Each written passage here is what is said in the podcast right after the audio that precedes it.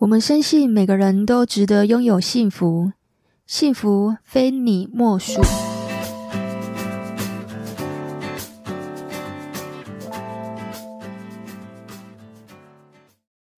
大家好，我是非你莫属的主持人杜菲，同时也是美国婚前辅导认证的咨询师。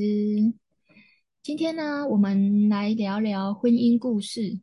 那这个是一个全新的企划。其实我的节目有非常多的这个企划，都是我好想做的，但我其实我是很忙的人呐、尤其是过年后有很多有很多感情上面的问题呀、啊，婚姻的问题呀、或者是准备要结婚的，哦，都挤在这个时候，哦，咨询量暴增，所以你就可以你就可以知道说，过完年这个那么长的假期，真的是可以引发。很多的不愉快跟纷争，那所以我们就是要来去调节这件事情。问题都是在于两个人的出发点，或是两个人的个性、两个人的原生家庭不一样所导致的。只要我们有办法去做拆解，对方到底为什么会有这些想法，然后他的想法一定是有一个起心念头，他才会去做不一样的行为嘛。所以我认为啊，所有的事情其实都是可解决的。但不要等到真的是偶一偶一之后才来找我们。所以今天为什么要做这个婚姻故事呢？就是想要让听众朋友们知道，婚姻它不会一开始就很不好。所以有些人会觉得说结婚不好，不对，是一步一步走向不好的。那到底是怎么一步一步走向不好的呢？一定是有前因跟后果。你没有因，怎么会有果？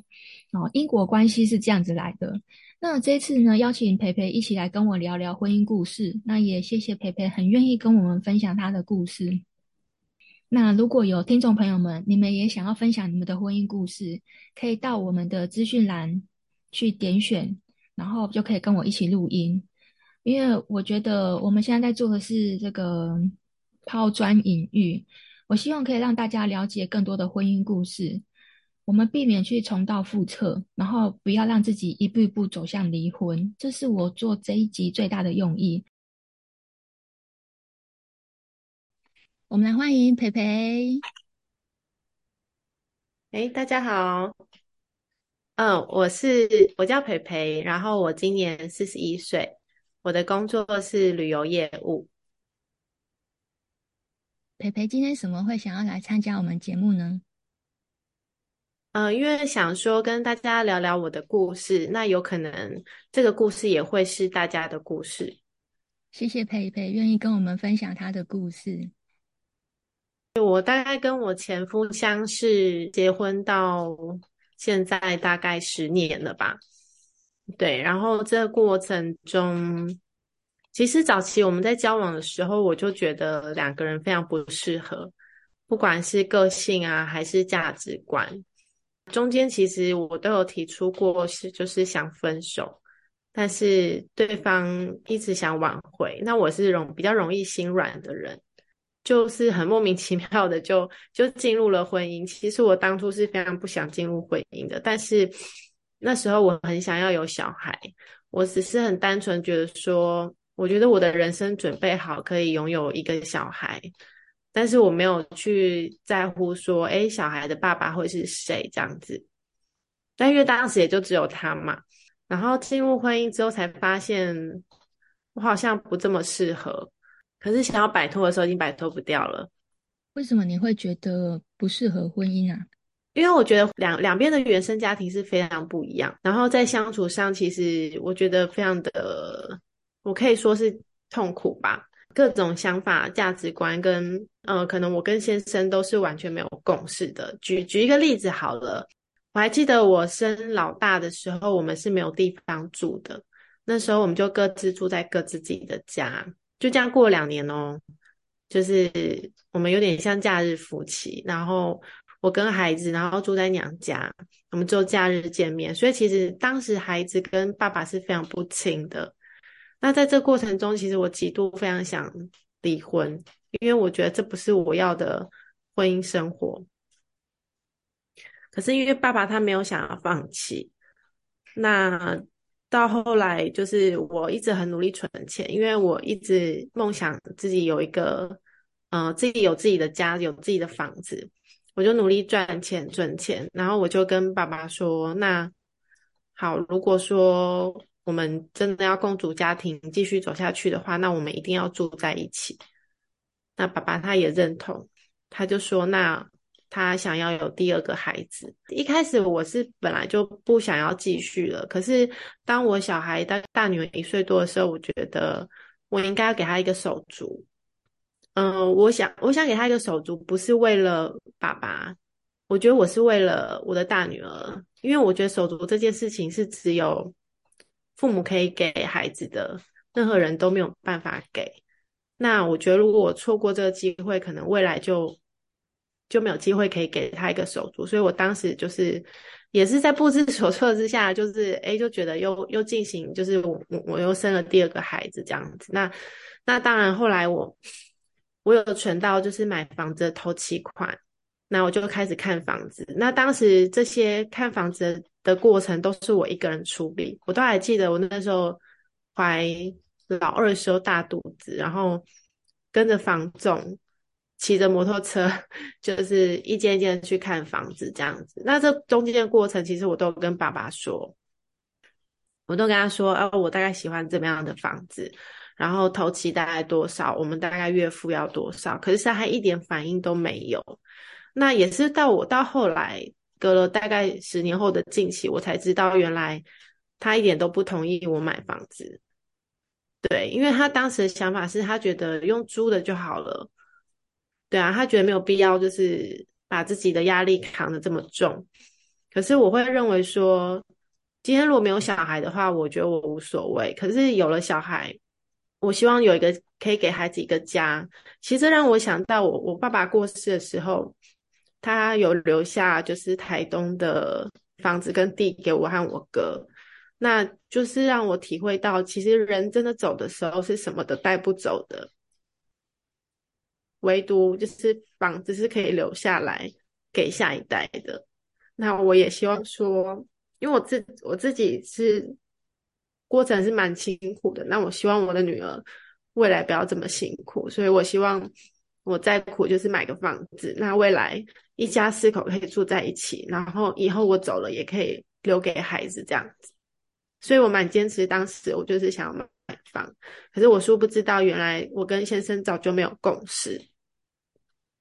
搬出来，然后过了大概五六年的婚姻生活，那这中间其实蛮多争吵的，就是双方对育儿方面的的各种方式也是蛮多冲突，没有共识。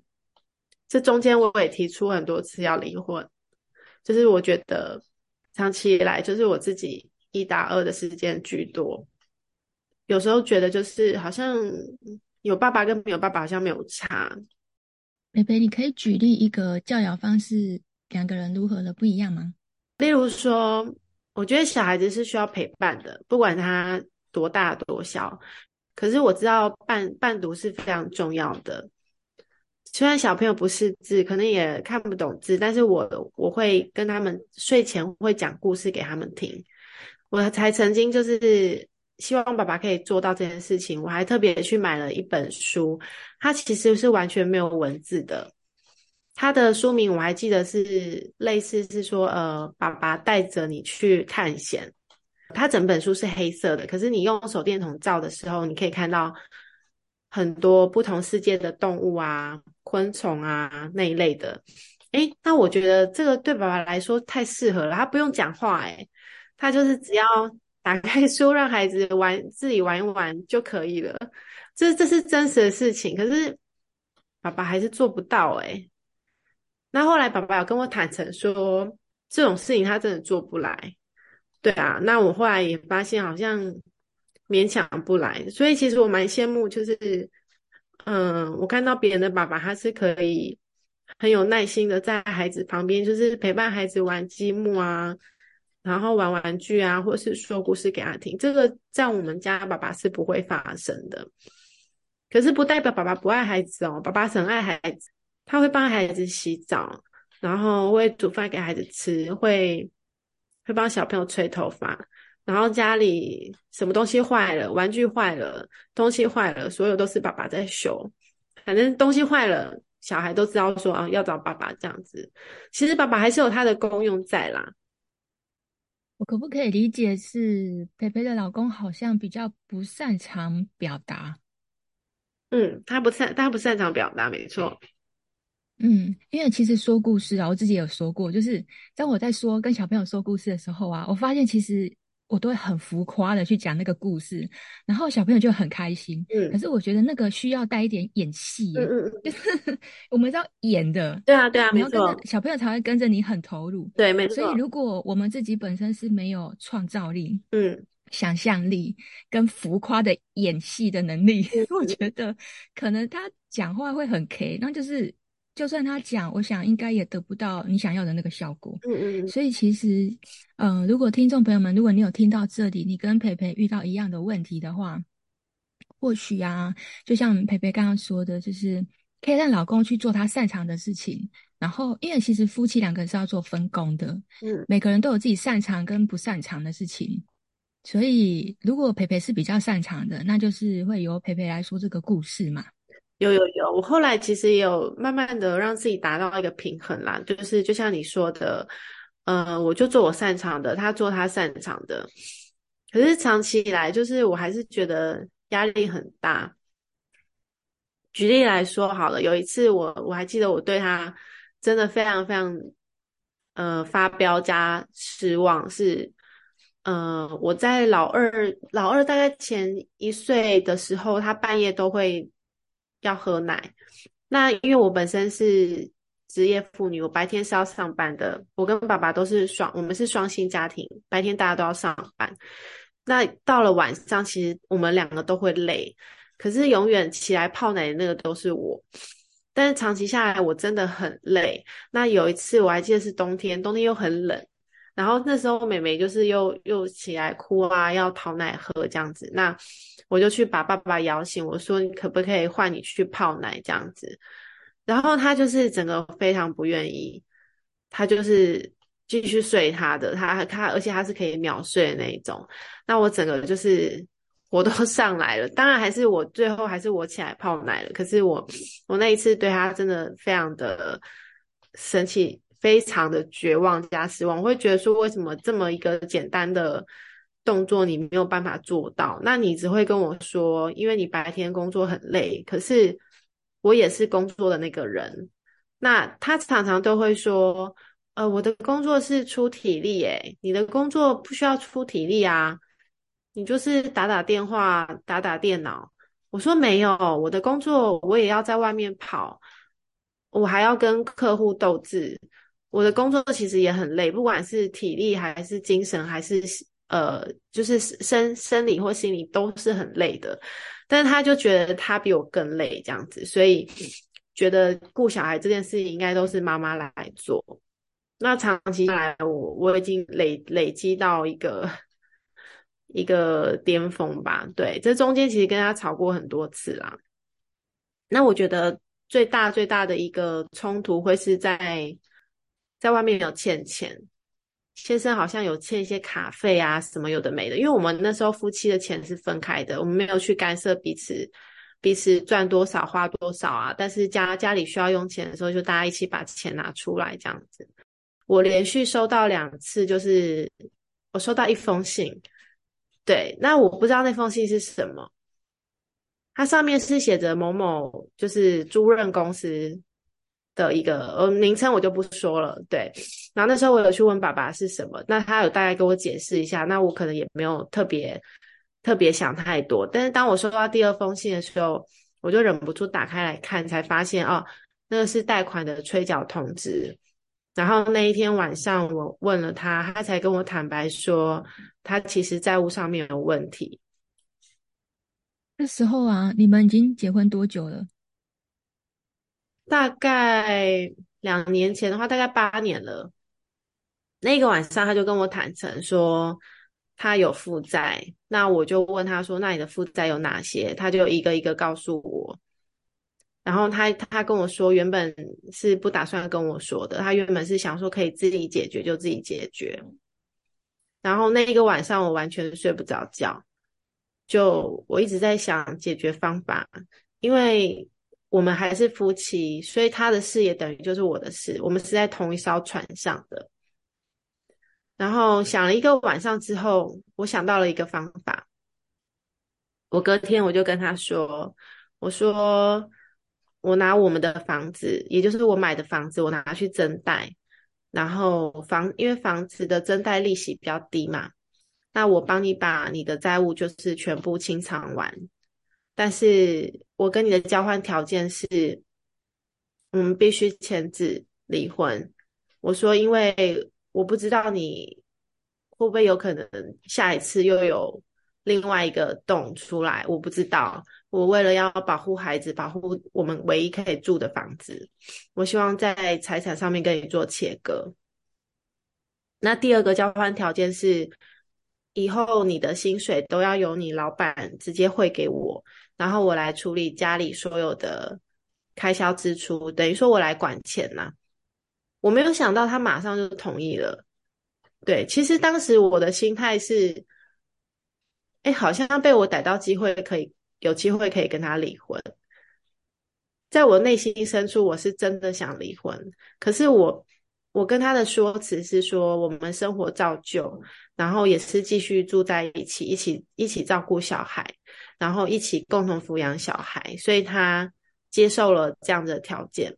但我并没有把我内心深处的想法告诉他，所以他一直以为说，哦。我们生活都照常，是因为他的财务危机导致我们先做一个假离婚的动作。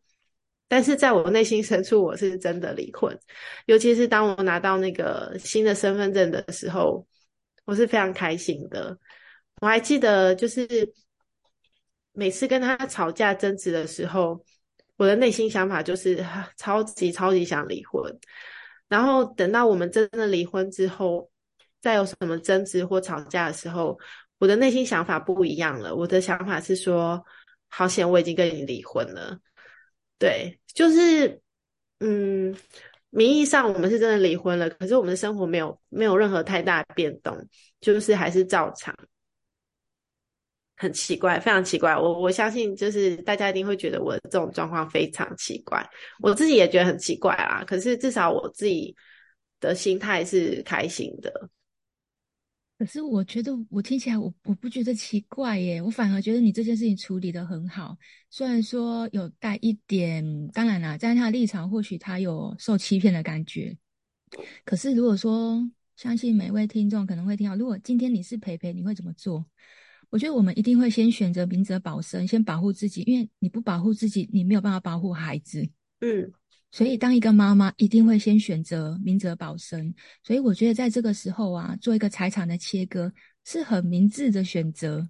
所以，我觉得我站在你这边，你真的没有，你真的不奇怪。嗯，但是，但是，其实我我有我也是有跟我姐妹说这件事情，但是大家都说，为什么我要这么傻？因为等于说我把所有的债务都背在自己身上，然后。债权人也是自己嘛？那其实今天对于爸爸而言，他已经他已经完全没有债务的问题，然后他也没有婚约的状态。他其实他如果要跑走是可以的。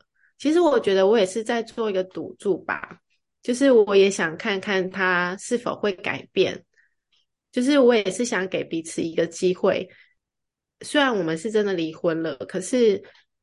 我也没有去说死说，哎，未来会不会有可能又在感情或是共识上又恢复？哎，有可能我们在结婚都有可能啊，我没有去设限呐。假设说他如果有改变的话，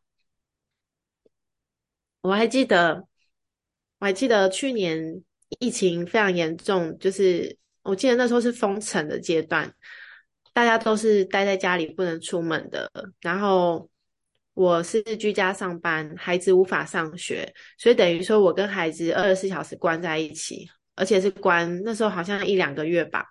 可是爸爸他居然是可以照常上班的，然后那时候我就非常痛苦啊，因为必须一边上班一边顾小孩。我还记得那个时候嗯、我正在工作，然后我小女儿找过来找我，就是说她想要玩玩牌，希望我可以陪他。那我跟他说，因为妈妈现在在工作，你先去找爸爸，去请爸爸陪你。那妈妈工作完再陪你。然后我就看着我小女儿走去爸爸的房间。那时候我们已经签字了，签字大概过了好几个月这样子。小孩子去找爸爸的时候，爸爸拒绝他。爸爸在划手机，其实爸爸没有在忙任何事情，他就是在划手机。然后他就拒绝了孩子。那孩子又过来找我，他说爸爸没办法陪我。然后我就先放下工作，我就走去找爸爸。那时候我就再问爸爸一次，我说。我工作在忙，然后女儿想要请你陪她玩，你可以陪她玩吗？然后爸爸又再次拒绝我。其实那时候我的内心的 OS 是说，我再给你一次机会。对，但是他没有。那他一样是背对着我继续划他的手机。那那时候其实我的内心已经火山爆发了。然后等到孩子睡觉的时候，就是我打算。嗯，我打算有了我自己的做法。那因为其实我我在小孩睡睡觉之前，我有传讯息赖的讯息给他说，我说我没有办法再继续跟你生活下去了，我觉得非常痛苦。我第一次对他用了这样的字眼，我说，请你滚出这个家。对，因为以前我们还有婚约状态的时候，我我没有办法说出这个字，可是我会觉得。就是长期以来，就是我在处理孩子的事情，然后，嗯、我在工作，只是孩子一点小小的请求，你也没有办法做到。那我不懂，就是我需要你这个队友干嘛？对啊，然后，然后他就觉得事，他也觉得事情不妙了，然后他，他有，他有，呃，放下身段，他有说。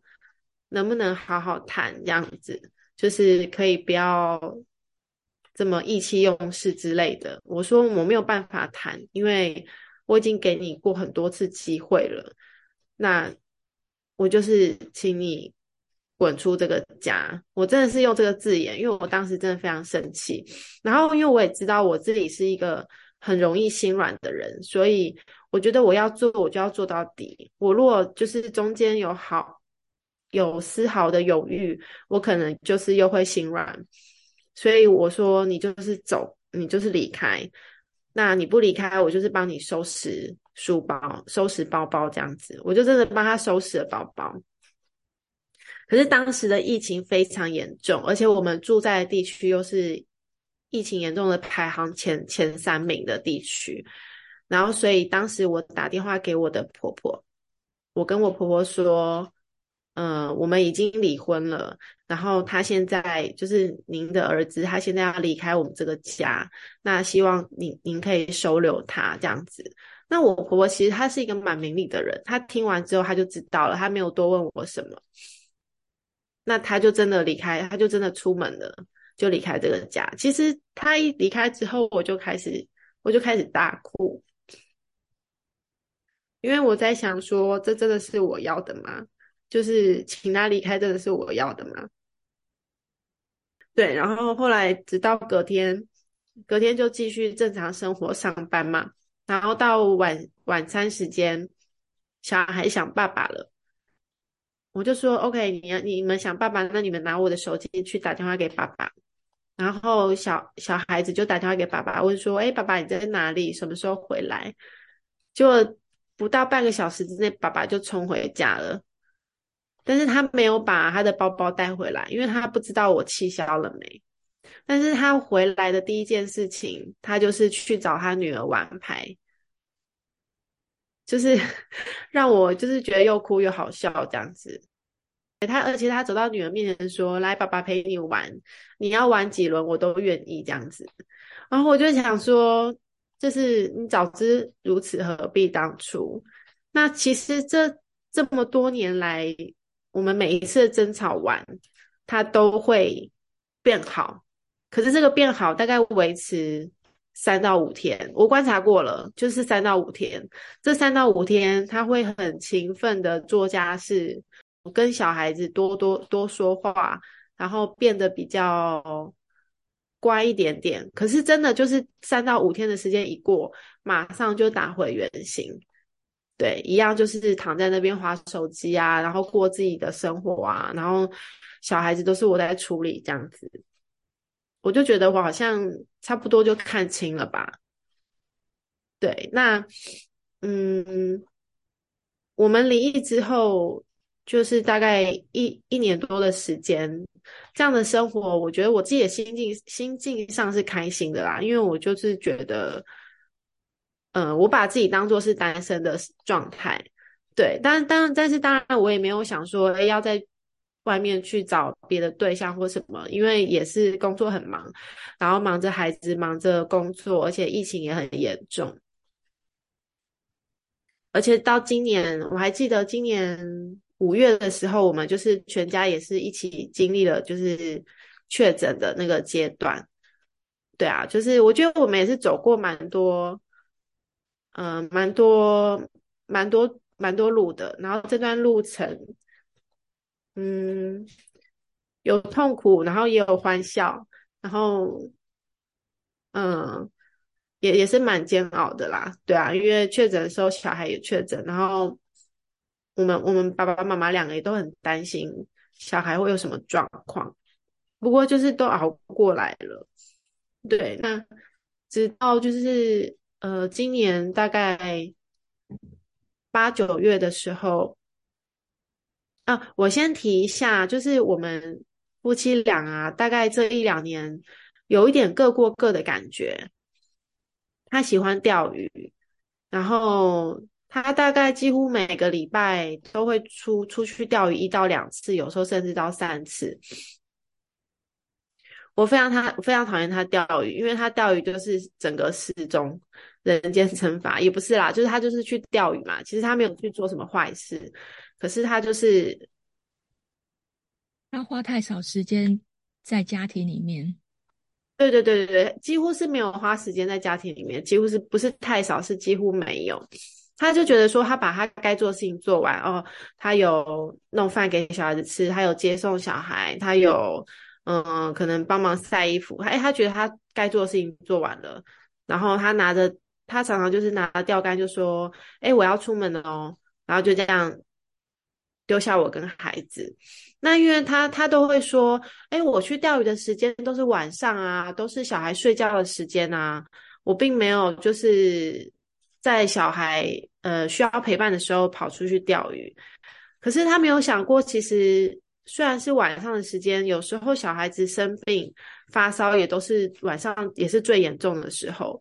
然后我记得好几次就是小孩生病，然后我会。我就是会半夜打给他嘛，那因为他跑去钓鱼，他有时候会去海钓，那海钓的时候他可能晕船，整个是没有办法接电话的，那我只能打给他朋友，然后跟他说可能小孩发生一些状况或什么的，就导致后面变成说他的朋友们觉得，就是他的老婆是一个很机车的老婆，就是很喜欢趁他出去钓鱼的时候打电话给他，然后有时候就是。我没有打给他的时候，他的朋友还会想说：“哎，时间到了，你老婆差不多要打电话来了。”这样子，所以我就觉得说，我在他的朋友面前的形象已经变成这样。可是我实际上不是这样的人，但也无所谓啦。就是，呃，反正我知道我不是这样的人。那他开始追，就是追寻他的兴趣，那我也开始。就是做我喜欢的事情。那我很喜欢拍照，我就开始呃跟朋友啊到处去追景，然后拍照这样子。那我是在今年，今年大概八九月的时候开始认识一些摄影师，然后有比较专业的摄影师，然后开始合作这样子。那因为早期我都是跟着姐妹啊，就是一起出去玩一玩，然后。嗯，没有很专业的啦，就是随意的拍拍拍一些自己想拍的东西，然后自己扛着脚架，自己拿着相机这样子。但是直到今年大概八九月的时候开始，嗯，认识一些摄影师，然后开始有一些比较好的作品。那当你有比较好的作品的时候，也会认再认识更多的摄影师，就是我的作品就会更专业。那这个时候有真的有有人出现了。就是有让我心动的人出现。不晓得听众朋友们，你们听完培培的故事，你们的想法跟感受是什么呢？在底下留言跟我分享，我都会看哦。我来总结一下，培培从一开始因为孩子，他从不婚主义者进入了婚姻，又因为这个教养不同步，让彼此的心都很累。你想想看哦，天气这么冷，然后每次都是培培。半夜起来泡奶给孩子喝，那先生就好像一副事不关己一样。孩子是只有我的吗？孩子你也有吧？为什么每次总是我起来泡奶呢？这种事情一旦发生太多太多次，真的会让人家觉得很心灰意冷。那最终呢，会让他们离婚的一个导火线，我相信听众朋友们也有听到，就是先生在外面欠下了赌债，这是引发他们离婚真正的主因。那之后呢，又因为孩子的原因，所以两个人又选择了同居。但是先生在里面呢，就是一直呈现着不知悔改。也别说他有观察嘛，就是诶，每次讲完之后，每次沟通完之后，就会乖个三五天，到后面又打回原形。这怎样大家都会觉得很累啊？这样子的婚姻有必要维持吗？